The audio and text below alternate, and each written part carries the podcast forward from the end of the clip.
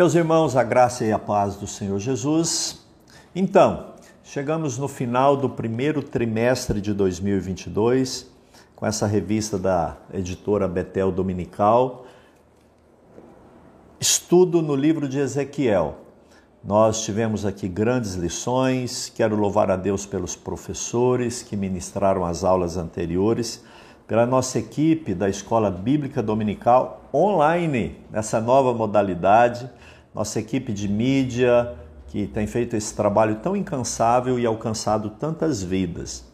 Encerrando o livro de Ezequiel, um livro é, profético, um livro de interpretação às vezes é, complicada, mas nada que o Espírito Santo não venha lançar luz que fala sobre cativeiro, sobre arrependimento, juízo final, apocalipse, escatologia e fim dos tempos. E nós estamos hoje na 13ª aula, 27 de março de 2022, para falar sobre o plano divino que prevalecerá. Obviamente, Deus é Deus e nada que ele faz, que ele intenta e que ele queira fazer pode ser impedido. Então, o autor comentarista da lição da Escola Bíblica Dominical, ele vem concluir exatamente dizendo que, não obstante tantas situações e acontecimentos, o plano de Deus prevalece. Nada pode contra Deus e nem ninguém pode contra Deus. Então, essa é a ideia. O texto áureo está em Ezequiel 48, 35, que é o apagar das luzes do livro, que diz assim. E o nome da cidade, desde aquele dia, será: O Senhor está ali. A cidade da presença de Deus, a Jerusalém eterna, não é? Uh, o texto de referência está em Apocalipse 21. O autor ele faz uma correlação entre o livro de Ezequiel e Apocalipse, porque há uma correlação com Daniel e os livros escatológicos. Apocalipse 21, versículo 3, versículo 27, Apocalipse 22, versículo 14. Diz assim: E ouvi uma grande voz do céu que dizia: Eis aqui o tabernáculo de Deus com os homens, pois com eles habitará, e eles serão seu povo, e o mesmo Deus estará com eles e será o seu Deus. E não entrará nela coisa alguma que contamine e cometa abominação e mentira mas só os que estão inscritos no livro da vida do Cordeiro. Apocalipse 22, 14. Bem-aventurados aqueles que lavam as suas vestiduras no sangue do Cordeiro, para que tenham direito à árvore da vida e possam entrar na cidade pelas portas. Então ele vem trabalhando Ezequiel, que fala da destruição do templo, da revelação de um novo templo e aqui você veja que há um link com o tabernáculo de Deus que está com os homens no final dos tempos, em Apocalipse 21 e 22. E ele diz aqui, não é? e a gente concorda em número e gênero e grau, que o plano de Deus é um plano que prevalece. Eu quero rememorar alguma coisa antes de abordarmos algumas ideias. Se você tem a revista, faça um estudo detalhado, lendo as referências, que vai ser muito enriquecedor para você.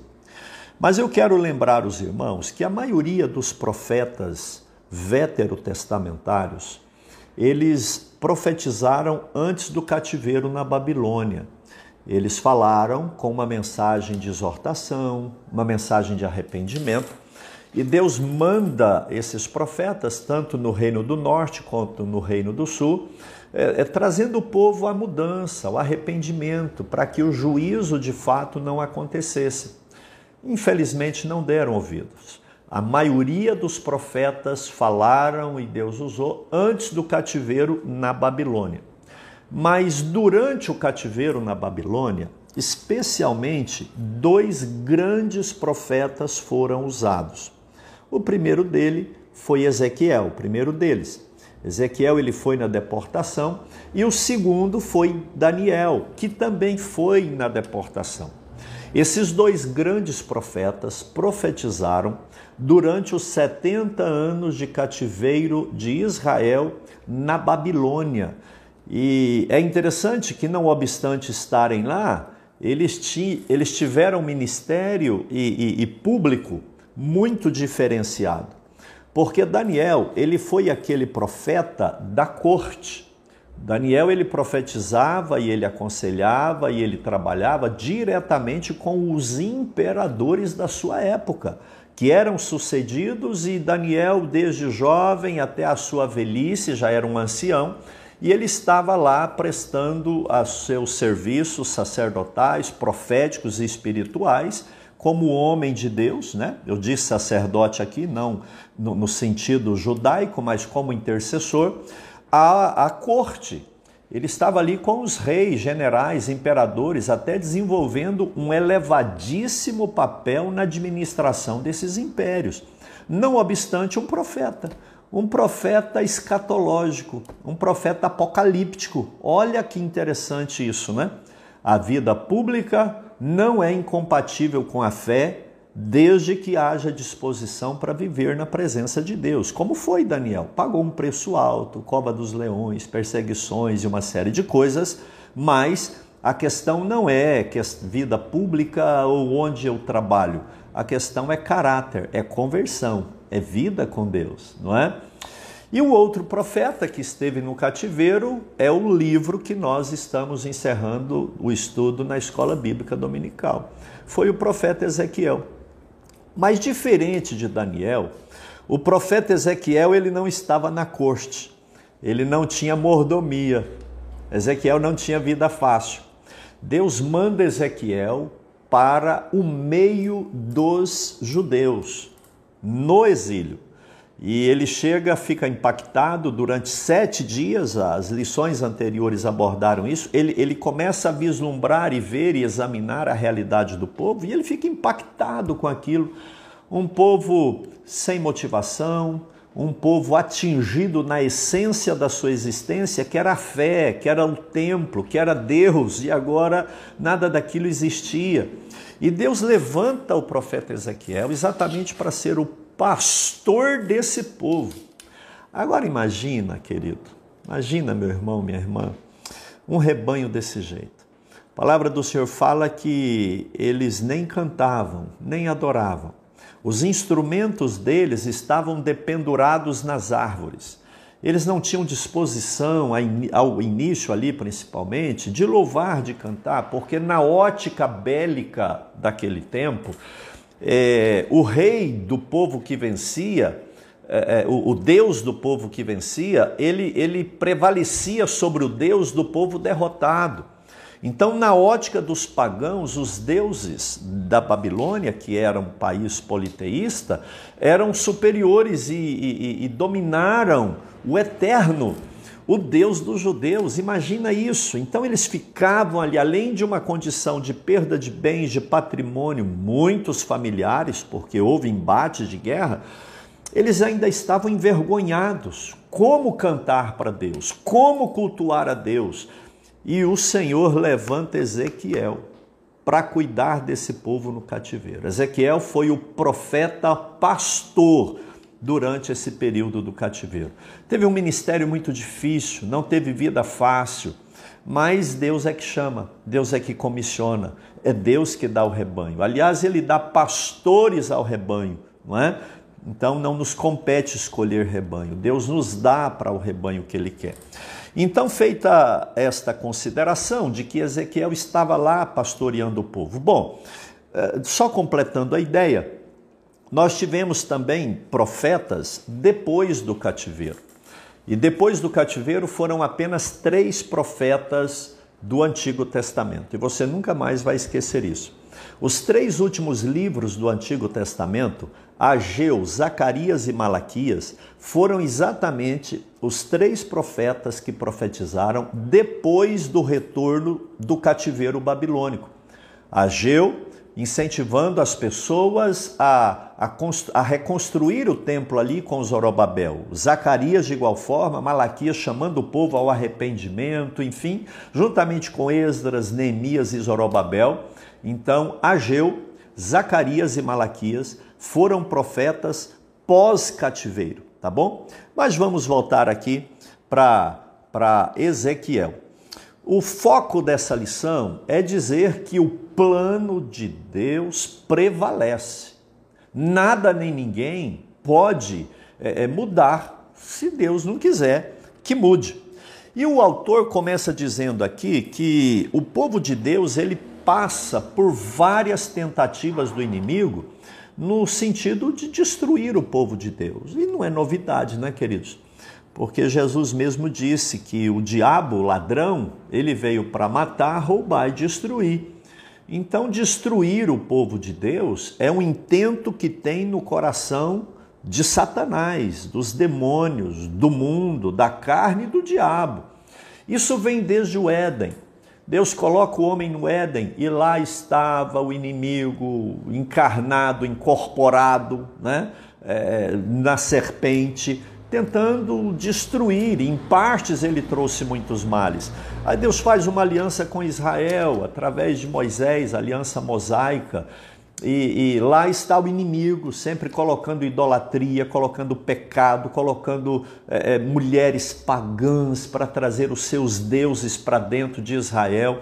Então, esse intento que, que vem do Éden de Israel, ele passa também para a igreja. O inimigo quer nos destruir. Jesus chega a dizer que ele está ao nosso derredor, rugindo como leão, procurando alguém que possa devorar. Se, se o inimigo pudesse contra Deus, seríamos destruídos. Se o inimigo pudesse contra Deus, nós não existiríamos. Assim, Thanos, num estalar de Deus. Ele acabaria com o povo de Deus, com a igreja, com profetas, com adoradores, com, com gente que honra o nome do Senhor porque ele tenta, ele tentou e ele tentará até o último dia destruir o povo de Deus. Agora, irmãos, é, o Salmo 33, versículo 10 e 11, deixa isso muito claro, né? O Senhor desfaz o conselho das nações, quebranta os intentos dos povos. Versículo 11 do Salmo 33. O conselho do Senhor permanece para sempre os intentos do seu coração de geração em geração. Operando eu, diz o Senhor, quem impedirá? Ninguém. Por mais que o inimigo ouse atacar o povo de Deus, ele não consegue, porque maior é o que está conosco, não é? O item 1.2 da revista vem falar de um tema delicado que não é de fácil compreensão que é a profecia contra Gog. Não é? Quem é Gog? De onde é esse povo? O que é Gog? Ezequiel fala disso, não é? é nos capítulos 38 e 39, e ainda fala Gog e Magog, mas não é Gog e Magog, é Gog da terra de Magog. Então o líder, o rei aqui, ele é tido como Gog, que provavelmente nos dias do profeta Ezequiel era muito conhecido. Tanto o líder, o rei Gog, como a região, a terra dele, que era Magog. Gog da terra de Magog. E que esse rei que estava ao norte, que é uma informação que nós temos, estava de alguma maneira ao norte de Israel, ele haveria de fazer um, um, uma confederação de nações e atacaria Israel. E é interessante isso, queridos, porque aqui fala Ezequiel 38, é, filho do homem, dirige o teu rosto contra Gog da terra de Magog, príncipe chefe de Meseque, de Tubal, e profetiza contra ele. O texto vem dizendo e no versículo 5 fala que dentre os países confederados que seguiam Gog, da terra de Magog, estava a Pérsia, os persas, que é o atual Irã. Mas não é que, que Gog é, é do Irã, dentre eles está, e pode ser, não é? Então estão os persas, os etíopes, que já estão na África, Imagine isso, porque a, a Pérsia ela está eh, lá na Arábia, lá na região bem distante ali da Ásia, né, ao norte, abaixo da, da, da, da, da Caldeia, da Babilônia, da Mesopotâmia, da terra entre rios, está bem no extremo, ali depois de onde veio Abraão, de Ur dos Caldeus. Mas aí já tem gente da Etiópia que é na África. Olha que situação. E ainda mais de Put, que é a atual Líbia. E, e, diz aqui que, que várias pessoas, muitos haveriam de vir, todas as tropas, muitos os povos haveriam de seguir esse Gog. Olha que coisa, não é? Nós estamos vivendo um cenário tão interessante que às vezes eu até falo, Senhor, o Senhor está nos permitindo viver tempo de pandemia, tempo de uma mudança da ordem mundial, que sempre muda, né? As pessoas se assustam, mas cada império e reino que muda, muda a ordem mundial. Mas agora uma mudança da nova ordem mundial para um sistema mais global, onde não são as nações, mas há todo um sistema mundial, de uma constituição mundial, de uma liderança mundial confederada. Olha que interessante isso daqui, não é? E aqui diz que esse Gog, da terra de Magog, confederado, haveria de se insurgir contra o povo de Deus. E algumas coisas no texto nós podemos saber. Tem profecias, queridos, que Deus não dá para a gente adivinhar ou revelar antes. É para quando acontecer, você vai, olha aqui, Deus falou, está aqui, aconteceu, não é? É, é, aqui diz que se dará no, no fim dos anos, no fim dos dias. Então é coisa para os últimos dias, tá? Ezequiel 38, 39, você vai ter essas informações e as referências estão aqui que depois você pode ver. No versículo 8 fala que isso daria no fim dos dias. No versículo 16 fala que é, é no fim dos anos e no fim dos dias. Então é, é escatológico, está alinhado com Daniel, com Apocalipse, enfim, com esses livros que, que apontam para cá. E diz ainda, lá no versículo 13, do 10 a 13 do capítulo 38, que a intenção de Gog era, era uma intenção que visava riqueza, interesse de alguma forma material ou político. Não se engane, meu amado irmão. Ninguém faz guerra por acaso. Existem interesses cria-se um, um argumento, cria-se um motivo forjado, mas a intenção da guerra nunca é exposta publicamente. Futuramente, em alguns casos, se descobre, né? mas cria-se um contexto para gerar uma guerra, mas a intenção vai muito maior do que aquilo. São interesses. E aqui diz que o interesse é político, o interesse é riqueza, porque ele haveria de se insurgir contra Israel para pegar os despojos de Israel.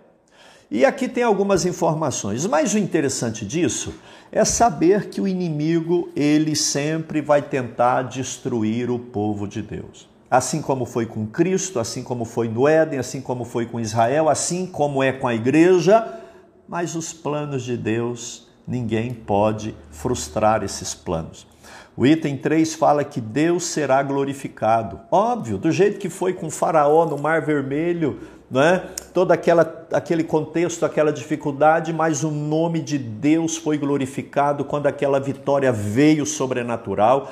E o, o propósito é esse, por mais que haverá, sim, haverá um período na história muito difícil para a igreja, para o povo de Deus, para aqueles que clamam ao Senhor, Infelizmente estamos no mundo caído, mas no final de tudo vai cooperar para a glória de Deus, né? Porque o plano de Deus, ele prevalece para todo sempre. O item 2 diz assim: o plano divino e a escatologia. Como eu disse, o, o ministério do, do, do profeta Ezequiel foi, foi no meio do povo cativo, lá na Babilônia. Né? E, e é interessante porque o que, que aquele povo queria ouvir de imediato? É, é casa, riqueza, voltar para a família, prosperidade, não é isso? Mas Deus levanta o profeta Ezequiel aqui trazendo uma mensagem escatológica, falando dos fins dos tempos. E talvez muitos não entenderam, e se entenderam, entenderam de maneira equivocada. Amados, nós é, é, vivemos de alguma maneira num tempo, e o autor coloca isso daqui, de desinteresse, de descrença. Enquanto Deus está falando da vida eterna, do reino que não se acaba, do arrebatamento, enquanto Deus dá ênfase nas coisas eternas. Você lembra daquele moço aleijado que os amigos desceram do telhado e Jesus olha para ele deitado ali naquela cama e fala: Perdoados estão os seus pecados? E só depois é que ele vai curar o corpo daquele moço, porque as prioridades de Deus são eternas. O reino de Deus é espiritual, é eterno, não é desse mundo, não é material. O reino de Deus, ele não passa, ele permanece. E aqui está dizendo que o povo demonstrou desinteresse e descrença na mensagem de Ezequiel e não queria nem cantar na hora do culto, porque eles queriam algo imediato, queriam uma solução para agora, a cura da minha dor, a minha prosperidade, a minha riqueza, o meu bem. E não era nada disso que Deus queria. Será que tem alguma semelhança com os nossos tempos? Será que o materialismo, será que o hedonismo, que é a tendência do prazer, do agora, né? Ah, mas se me dá prazer, então eu vou fazer. Será que o liberalismo, eu posso fazer qualquer coisa, Deus me entende, não tem interferido na ótica das interpretações proféticas da palavra de Deus? Quantas pessoas estão interessadas no fim dos tempos? Eu te pergunto, no arrebatamento, na partida daqui, e, e, infelizmente não estão encantados com as coisas desse mundo. Então, tempos de interesse e descrença, como foram nos dias dos profetas, nós vivemos também. Jesus Cristo ensinou sobre os últimos tempos. Ora, vários textos, capítulos inteiros, Mateus 24, 25, sermão escatológico, parábolas, enfim, é uma realidade. E é tempo da igreja olhar para essa mensagem profética, porque Apocalipse capítulo 1, versículo 3 diz que o tempo está próximo. Né? E se isso foi dito há dois mil anos atrás, imagine a nossa geração. A bem-aventurada esperança da igreja. Meus irmãos, o nosso reino não é aqui. Por mais que Deus nos prospere, por mais que Deus nos abençoe, mas a nossa bem-aventurada esperança como diz Tito, capítulo 2, versículo 13, nós, a igreja, estamos aguardando a bem-aventurada esperança. O que é essa esperança? O meu sonho, o alvo que eu estabeleci, o meu enriquecimento, eu conhecer o mundo todo primeiro, é, eu encher a minha parede com diplomas e pós e doutorado? Será que é essa a nossa bem-aventurada? E bem-aventurada quer dizer feliz. A gente pode esperar. E é bom sonhar e fazer coisas aqui. Mas a bem-aventurada esperança, feliz esperança, maior esperança, não são coisas desse mundo, queridos. Nós, igreja, diz Paulo a Tito, estamos aguardando a bem-aventurada esperança e o aparecimento da glória do grande Deus, nosso Senhor Jesus Cristo. Esta é sim a nossa bem-aventurada esperança. E nós não podemos abrir mão dessa realidade. Vamos esperar em Deus, voltarmos para a palavra, ter uma vida condizente com essa esperança. E eu finalizo aqui o item número 3, que é o final do livro do profeta Ezequiel. Que ele termina exatamente com esse versículo que nós lemos aqui no início, né? Que é o texto áureo. O nome da cidade desde aquele dia será: O Senhor está ali. Eu não sei se você se recorda, mas numa das lições anteriores aqui foi ministrado que a glória saiu, lição 12, a visão do afastamento da glória do Senhor, e que essa glória haveria de voltar. Então, a glória do Senhor sai do lugar santo do santo, desaparece, e, e, e, e, Jerusalém, Israel, passa a ser uma nação qualquer, sem a presença de Deus, esvaziada da vida espiritual, porque o povo não buscava Deus de verdade.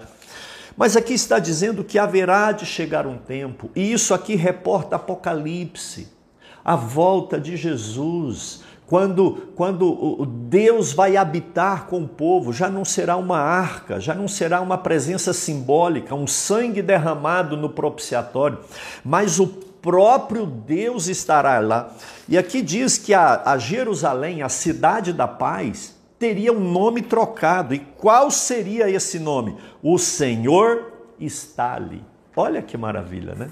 a presença de Deus. Deus, ah, o tabernáculo será todo mundo, não vai ter sol, não vai existir disso. Nós viveremos com Deus. E aqui o autor encerra esse comentário tão maravilhoso nesses três meses, falando dessa bendita esperança, que nós viveremos um dia com o Senhor, ao lado do Senhor, para todo sempre, porque o Senhor está ali e é para lá que nós vamos. Três coisas o comentarista coloca, com elas eu encerro. Primeiro, essa cidade onde o Senhor está não é para qualquer um. Primeiro, ela é para quem vencer. Derrotado. Gente que se curva ao sistema, ao esquema, a esse mundo gente que não teve uma metanoia, uma mudança de mente, que não é nada mais do que o arrependimento. A palavra arrepender não é ter remorso, é mudar a mente, o jeito de pensar. Metanoia, mudança da maneira de ver as coisas, mudança de vida.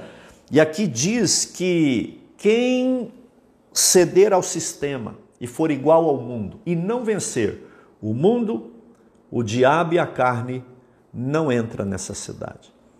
A cidade onde Deus está é um lugar de vencedores. E eu quero que você vença em nome de Jesus todo pecado, toda tentação, todo espírito maligno, todo vício, aquilo que quer te puxar para baixo, para uma vida de derrota, porque Deus te chamou para vencer. Aliás, Deus te chamou para ser mais do que vencedor em nome de Jesus. A cidade onde Deus está a Jerusalém eterna é para aqueles que vencem. Lembra das cartas de Apocalipse, né? Aquele que vencer, aquele que vencer, porque o céu é um lugar de vencedores. Segunda situação, segundo requisito para se estar nessa cidade com Deus: santificação. Seguir a paz com todos, já disse Hebreus, e a santificação, sem a qual ninguém verá o Senhor.